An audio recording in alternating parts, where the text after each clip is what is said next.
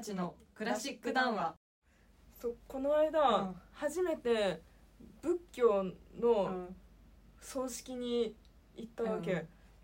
そしたらあの木魚とかさ、ポクポクするじゃん、うん。なんかどうしてもそれをこう音の目線で見ちゃうから、いい音する場所ってやっぱあるんだろうなって。なんかあんま上手じゃなかったのそのお坊さん。なんかちゃんとなんか綺麗に響くとこそうそうそうそう。グって音が。そうでしかもこうフレーズによってフレーズじゃないんだろうけど、なんだっけ？分節っていうかああそうそうそう。お経？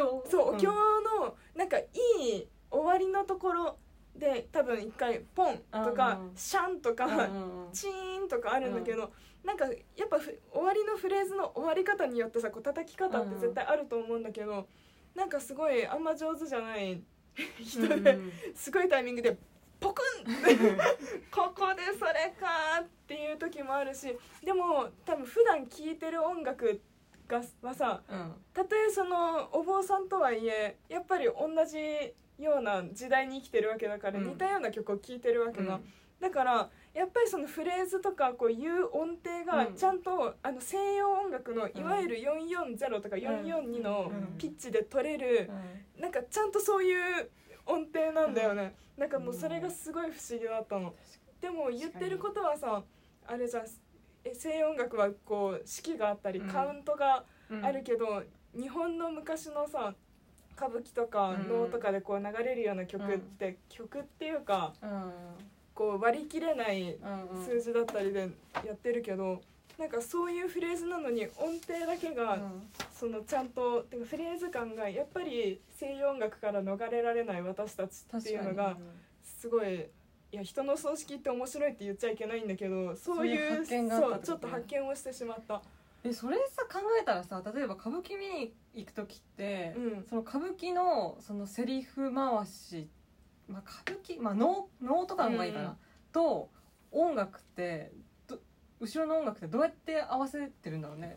音ついてんのかな？本当不思議。オペラってさ全部さレチタティーボもさ、うんうん。音程が全部ついてるじゃん、うんあのセリフ一つ一つの言葉についてるじゃん、あれがついてんのかな？能とかって。能の楽譜って見たことある？ない。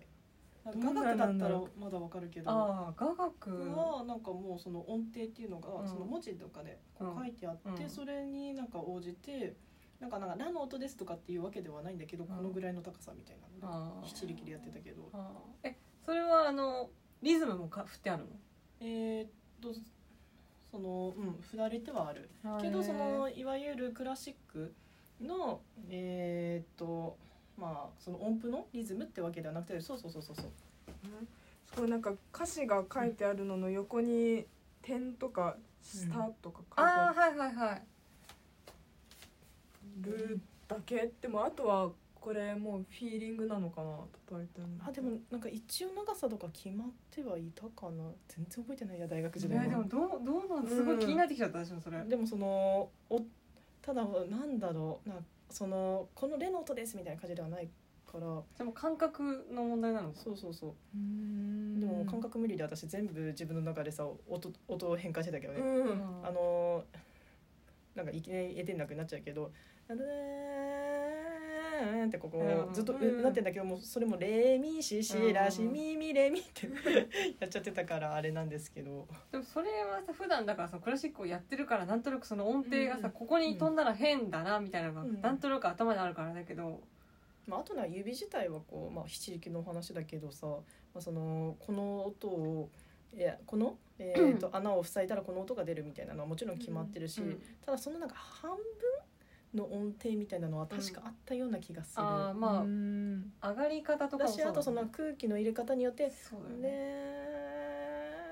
ー」ってなんかやりすぎるとすごいいっちゃうのね。うん。えうん。ーどうなってんだろうね、なんか確か和物のうん。和物のっていうか。和物にちょっと興味が出てうん出てたすごい興味出た。確かに。うん。じゃあまあそのうち番外編で。あそうだね。ちょっと調べてみようそれ。